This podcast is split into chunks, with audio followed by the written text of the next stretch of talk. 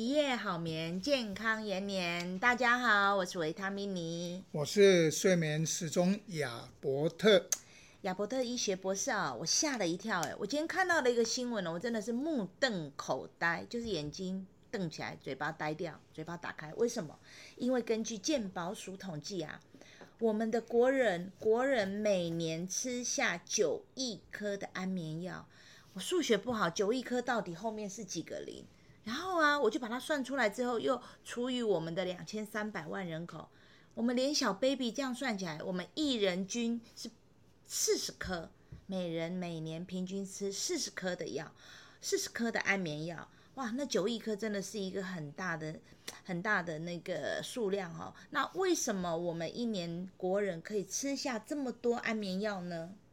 好的，有些流行病学的调查显示，台湾。因为慢性失眠的盛行率大概有达到两成，也就是国人的二十 percent，也就是说平均五个人就有一个人。那因为这些人失眠的问题，到了诊所或是医院去跟医师求诊，那大部分的，因为各位也知道，在台湾看诊，常常的时间在医师诊间的时间都很短，因为每个医师门诊的医师都很忙碌。因为门诊时间的忙碌，常常没有办法问清楚你的原因，只听到病人说我困不，医生你开一个安眠药啊，好我，所以很多医生就直接开安眠药啊。那这是反映了什么？台湾呢，就医相当的方便，同时呢，这些安眠药也是容易取得，所以才会有国人这么可怕的一个。数据出来，包括九亿颗，甚至前几年说整个雪隧的隧道，如果国人吃的安眠药，整个排起来大概会占满整个雪隧的隧道，那么的长，甚至还有还有可能有几栋的一零一大楼。哇，所以呢，我们这个使国人使用安眠药在全球排名也算是不错哦，是六到十名哦。哇，这个跟我们的经济指数其实是有得拼哈、哦。但是这个实在是吃这么多药，呃，到底都怎么吃呢？呢，实在是可能我我们我没有吃安眠药的习惯，所以我就比较呃没有这样子的无法去理解。那我可以请问一下吗？为什么会失眠？然后我们要如何来查这个失眠的原因？好，简单的来讲，也就是说，一个人会失眠，不外乎有几个因素。第一个当然是生理因素啊，应该说心理因素先讲啊。心理因素，如果说因为最近某些工作的压力呀、家人的或是自己事业的不顺啊、自己的感情不顺啊，因为心理的因素而短暂的睡不着觉，那不叫慢性的失眠。我们慢性的失眠的定义。其实指的是没有好的睡眠品质超过一个月，才是一个慢性的失眠。如果只是因为短暂的某个因素而导致你暂时的失眠，那不算，好，那不算。那但但是如果长期的因为心理的因素、工作的压力让你大到难以入眠超过了一个月，那也叫做慢性的失眠。这刚刚讲的是一个心理的因素。第二个当然就是生理的因素。哦，所谓生理的因素，是因为你有某个情况，常常需要到夜间去工作，或是夜间去打 play games，就打手游或是电动游戏，或是追剧的话，而导致你整个睡眠周期的改变，也会导致你的慢性的失眠。当然，另外一个失眠生生理的因素，是因为某个疾病，比如说老年人骨头的酸痛啊、腰酸背痛啊。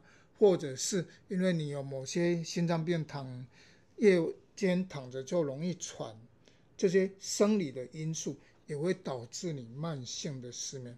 再来一个是比较容易解决的，就是环境的因素。当然说容易解决，不太容易解决哦，因为周遭的环境让你无法入眠。比如说夏天也快到了，夏天太过炎热也难嗯。难以让你入眠，或者周遭的蚊虫太多，那我相信维他命你应该也听到，当夜间夜深人静的时候，我们最容易听到的，嗯，然后你就会去拍自己的脸，打自己，就蚊子来骚扰你。这种是，如果你的周遭的环境常常你在夜间睡眠的时候就有这样的蚊虫来来叮咬你，也导致你长期的失眠，也会这个情况。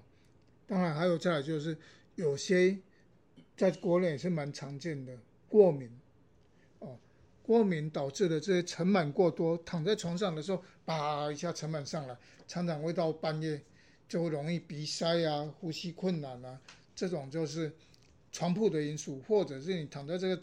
床上的枕头就容易让你腰酸背痛，甚至有落枕的情况。这种环境的因素，所以我们整个来讲，也就是说，环境的因素，周遭会不会太吵，灯光适不适合，温度适不适中，潮湿度好好不好？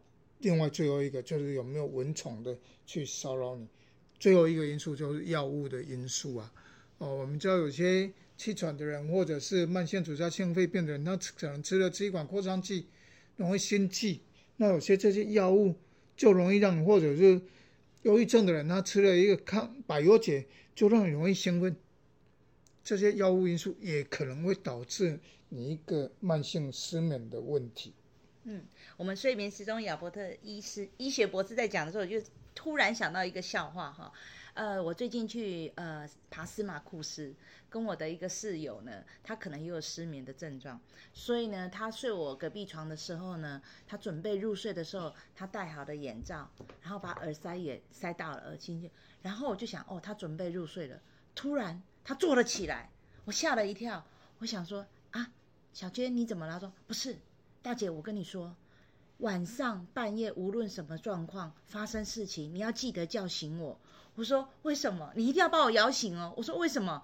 因为我戴了眼罩跟跟耳呃那个耳罩，我完全听不到也看不见外面。我怕我们半夜发生了什么事情，你们没有把我摇醒，记得半夜都把我摇醒。然后后来我就问他，为什么你你会有这样的一个配备？你在家也这样吗？他说：对，我在家也是这样。我说为什么？他说因为我跟老人家住，老人家五点就起床，甚至四点就起来煮稀饭，听听恐恐。然后他他白天还要上班，所以他根本睡不好，所以长期下来其实是一个失眠的状况。所以他配备了眼罩跟耳耳罩。所以我就是觉得这个这个真的是一个很可爱。我真的因为我们戴眼罩耳罩，其实我们是不太睡得着，但是它可以很好的入睡。那所以刚刚呢，我们睡眠时钟亚伯特医学博士讲了。睡眠分三个状况的障碍，生理性可能大家都知道，停经的女性也容易啊比较不好睡。那你可能呃这部分就补充一些荷尔蒙。那心理因素，我想大家都知道，什么时候一定睡不着？隔天要出国，或者是隔天一大早就有活动。或者是接机车，大概是五点要到你家，那个晚上完全是没有办法。第一班飞机一定是睡不着。虽然大家最近都没有出国，但是每一次隔天要出国，我一定是睡不好。那还有一个就是环境。刚刚我们睡眠时钟亚伯特医师说啊，可能这一个睡眠的环境会让我在这边再分享一个很好笑的例子。我们家呢的阿公跟阿嬷是非常可爱的，我的阿嬷胖胖的，我的阿公也胖胖的，但是我阿嬷有更年期，我阿公没有。我记得我小时候呢，每一次呢，我们就是玩开开关关的游戏。只要呢，我阿嬷热，他就起来开冷气。那我阿公半夜又会把冷气关掉，然后呢，我阿嬷又起来开冷气。那我阿公呢，又起来关冷气。所以呢，我们家的棉被呢，在床上一定有很厚的棉被跟很薄的棉被，因为呢，这个环境呢，会造成一个人睡得好，一个人睡不好。那这时候要怎么办呢？啊，大家就去想了哈。所以呢，这里我要再请教我们睡眠时钟。亚伯特医学博士，好，那你刚刚说了，睡眠品质不好超过一个月叫做慢性失眠。那如果说我们连续服用安眠药三个月，那就是有成瘾的风险。我可以请问你，不开安眠药要怎么样帮助睡眠？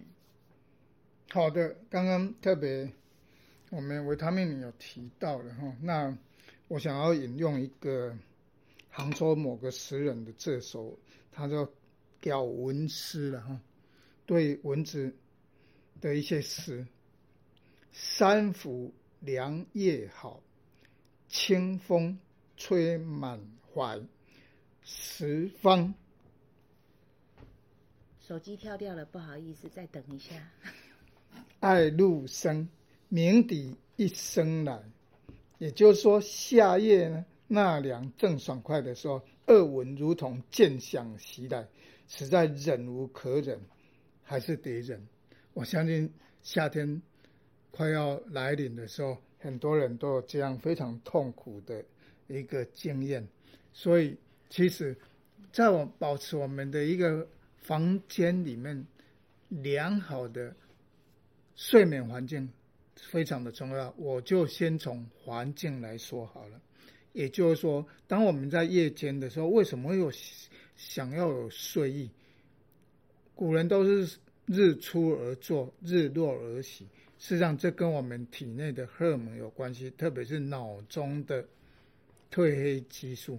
也就是当我们到晚上的时候，灯光应该要越来越昏暗。我们现在所使用的日光灯含有蓝光，各位。听众朋友们，打的手机、电脑都会阻碍，都有蓝光会阻碍我们的褪黑激素的产生。事实上，到了晚上九点、十点，你应该把这些都要把它远离。哦，如果你的灯光慢慢可以把蓝光过滤掉，你的褪黑激素就逐渐的产生，让你有睡意。再来就是说，你房间的温湿度要调试到适中。那我也常常跟我的病人在讲，当各位听众朋友们，您躺在床上的时候，你睁开眼睛，你看你的天花板，你是正看呢，还是你看到是前方的一个天花板？